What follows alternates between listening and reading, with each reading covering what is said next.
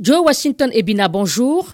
Bonjour madame. Président de la Fondation Ebina et membre de la plateforme des organisations de la société civile pour les droits de l'homme et la démocratie à Brazzaville. 12 000 hectares de terres arables ont été cédés au Rwanda par le Congo dans trois départements. Ces parcelles seront utilisées pour les activités agricoles par le Rwanda. Est-ce une bonne nouvelle pour les Congolais? Vous savez, le rapport est relativement mitigé dans la mesure où il faut, il faut évidemment que tout accord peut être signé, comme le Congo signe des accords avec euh, les Chinois et euh, beaucoup d'autres pays. Cependant, il faut rappeler qu'au niveau euh, du Congo-Brazzaville, nous nous sommes penchés sur le sujet et nous avons déploré le fait que les agriculteurs congolais ont été abandonnés depuis de longues années. Ils travaillent encore avec du matériel rudimentaire qui, qui nous rappellerait le Moyen Âge. Aujourd'hui, en 2022, les Congolais importent la majorité de leur consommation. Mais il faut plutôt rappeler que nous avons pensé qu'il était d'abord important que le gouvernement congolais puisse d'abord assister les, agriculteurs locaux. Il fallait d'abord leur donner une possibilité des subventions pour qu'ils puissent être compétitifs sur le plan national et international, ce qui n'a jamais été fait.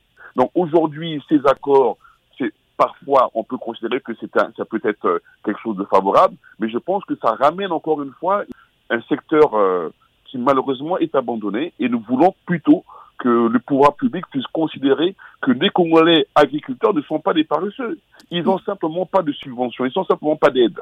Lorsque le président de la République va dans sa région avec le président rwandais montrer ses activités, mais c'est une activité privée. oui, parce que c'est justement rendu à Oyo, dans le département de la Cuvette, sa province d'origine, avec le président rwandais. Kagame, oui, oui. Mais justement, mais vous savez, euh, c'est une activité évidemment qui marche très bien. Euh, les Congolais euh, voient très bien cette, cette, cette, ferme, mais cette ferme est une ferme privée qui malheureusement ne peut pas répondre aux besoins nationaux. Il faudrait plutôt penser à aider les agriculteurs, il faudrait plutôt penser à aider les ouvriers congolais pour que eux soient à mesure d'installer leur activité à travers euh, la République pour subvenir aux besoins des Congolais. Parce qu'il y a un problème alimentaire au Congo qui est connu. Mais, en même temps, Monsieur Ebina, euh, votre pays compte 10 euh, à 12 millions de terres arables, dont moins de 5% sont exploitées. Mais c'est parce que justement ce secteur est abandonné, madame. Il n'y a pas d'assistance euh, en ce qui concerne les agriculteurs. Les subventions ne viennent pas. Les, les, les, les, organisations peuvent vous dire à longueur de journée que ce sont simplement des gens qui, par rapport à leurs possibilités personnelles, font leur, leur culture. C'est un secteur abandonné. Aujourd'hui, les Congolais vous diront, vous allez dans nos marchés, vous allez dans, dans nos centres d'alimentation, il y a un problème. Il y a un problème de... Donc vous estimez qu'il est incohérent que le Congo importe euh, des produits vivriers alors même qu'il y a des terres disponibles et non cultivées c'est incohérent. C'est pour nous une incompétence des gouvernants qui n'ont toujours pas trouvé les solutions pour régler ce problème agricole. Vous savez, aujourd'hui, lorsque vous vous lancez dans cette activité, il y a énormément de taxes, même l'importation. En principe, selon les, règles ou selon les, informations qui sont données, il, y a une facilité en ce qui concerne l'importation du matériel agricole. Mais lorsque vous voulez emmener ce matériel, agricole au Congo, vous êtes taxé, vous êtes surtaxé.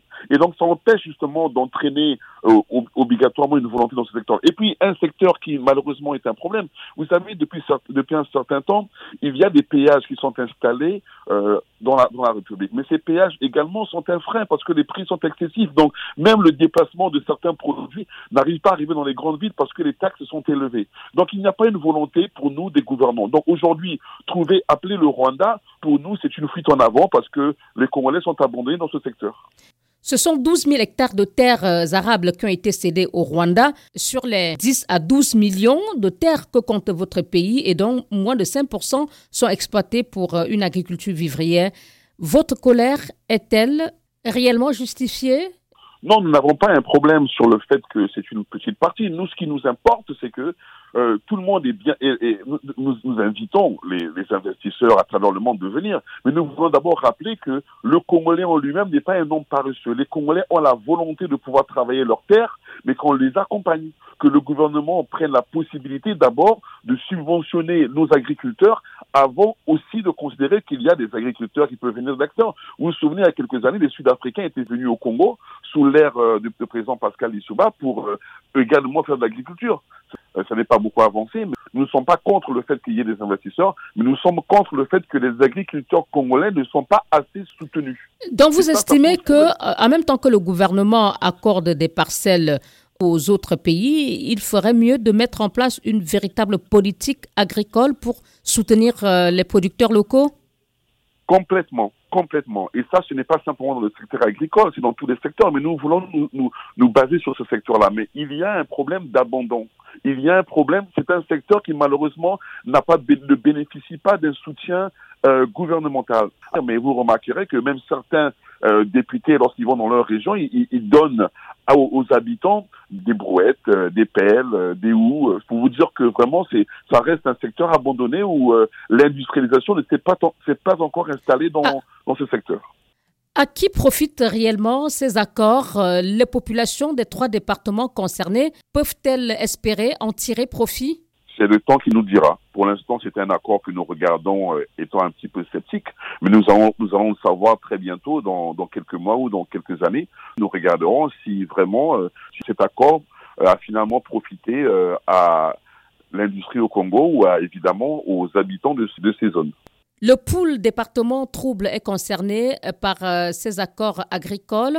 Craignez-vous que cela accentue les tensions nous allons analyser avec le temps si vraiment cet accord peut permettre au pool, qui, est une zone euh, très sensible au niveau de, du Congo, pour que ces populations puissent retrouver évidemment euh, de l'emploi et, retrouver la possibilité d'être euh, actifs. Joe Washington Ebina, merci beaucoup. Merci président de la Fondation Ebina et membre de la plateforme des organisations de la société civile pour les droits de l'homme et la démocratie à Brazzaville.